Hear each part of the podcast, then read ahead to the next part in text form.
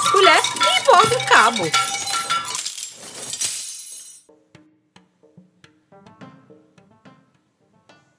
Olá, pessoal! Espero que todos estejam bem. Eu sou Maileide Lopes, educadora do Centro Cultural Vale Maranhão, e hoje eu trago mais um tema para o programa Faz Colher e Bordo Cabo. Vou falar sobre as caixeiras da festa do Divino Espírito Santo e seus benditos versos. E neste primeiro episódio tratarei sobre a origem da festa.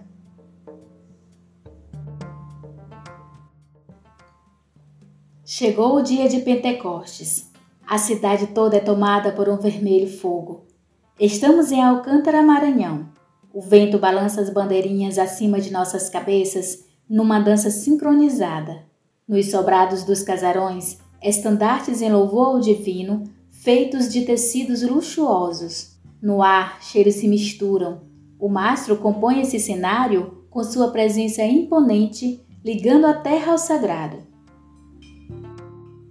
Sobre pedras de cantaria, os devotos de sua corte imperial caminham em cortejo, com passos ao ritmo dos cantos versados e toques de tambores das caixeiras. O encontro já é esperado, mesmo assim os olhos se surpreendem. A tribuna, como é chamado o salão da corte, tem toda a pompa que qualquer império merece. Luxo se vê do piso ao teto. Também nas roupas do império, onde cada detalhe é pensado e vivido. O brilho da realeza representado por imperatriz, imperador e seus mordomos misturam-se ao vermelho que simboliza o Espírito Santo. No salão, a realeza ocupa seu lugar no altar. À frente do império, meninas carregando a bandeira do divino abrem caminho para a dança das caixeiras, iniciando as homenagens em um lindo bailado.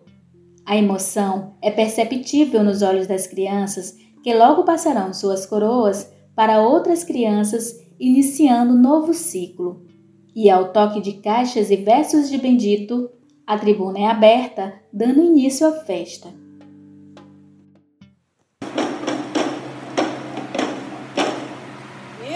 Yes, nghe ta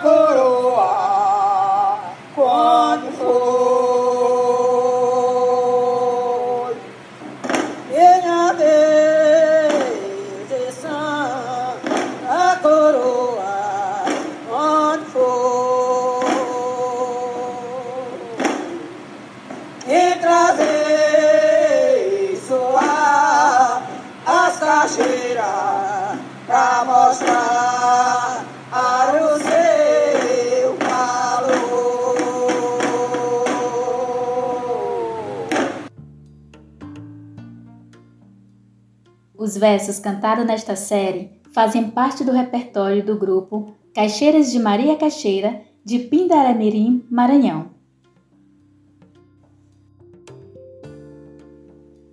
A festa do Divino Espírito Santo chegou ao Brasil no século XVI e suas características remetem às tradições e costumes da região dos Açores, arquipélago próximo à República Portuguesa. Entretanto, outros sentidos foram incorporados à manifestação, graças à participação do povo negro que agregou novas cores, sabores e ritmos ao culto. No Maranhão, dentre muitos festejos que fazem parte da cultura popular, a festa ao divino é uma das que mais se destaca por sua grande difusão e pela importância que tem para a população. Atualmente existem dezenas de festas do divino espalhadas por todo o estado, representando uma tradição dinâmica e viva. Embora vinculada ao catolicismo, a festa do Divino Espírito Santo foi incluída no calendário religioso de terreiros de Umbanda, Candomblé e Tambor de Mina, denominação dada às casas de culto afro-maranhenses. Na maioria delas, a festa em questão é organizada uma vez ao ano em homenagem à entidade de elevada importância para a comunidade religiosa. Outra diferença que ressalta a peculiaridade do Divino Maranhense é a presença marcante das mulheres que fazem parte da estrutura da festa, conhecidas como caixeiras. Elas cantam e tocam instrumentos musicais denominados Caixa do Divino. Conduzem todo o ritual por meio de versos ora improvisados, ora preconcebidos, conhecidos como fundamentos ou benditos. Aspecto importante que evidencia mais um lugar de poder feminino nos festejos de culturas tradicionais.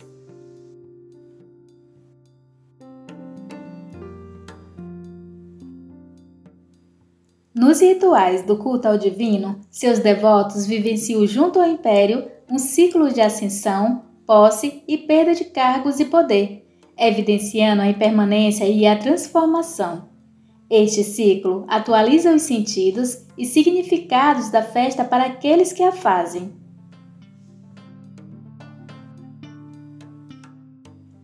No próximo episódio, falaremos mais sobre as caixeiras e suas caixas e finalizo por aqui com um verso improvisado. E até lá!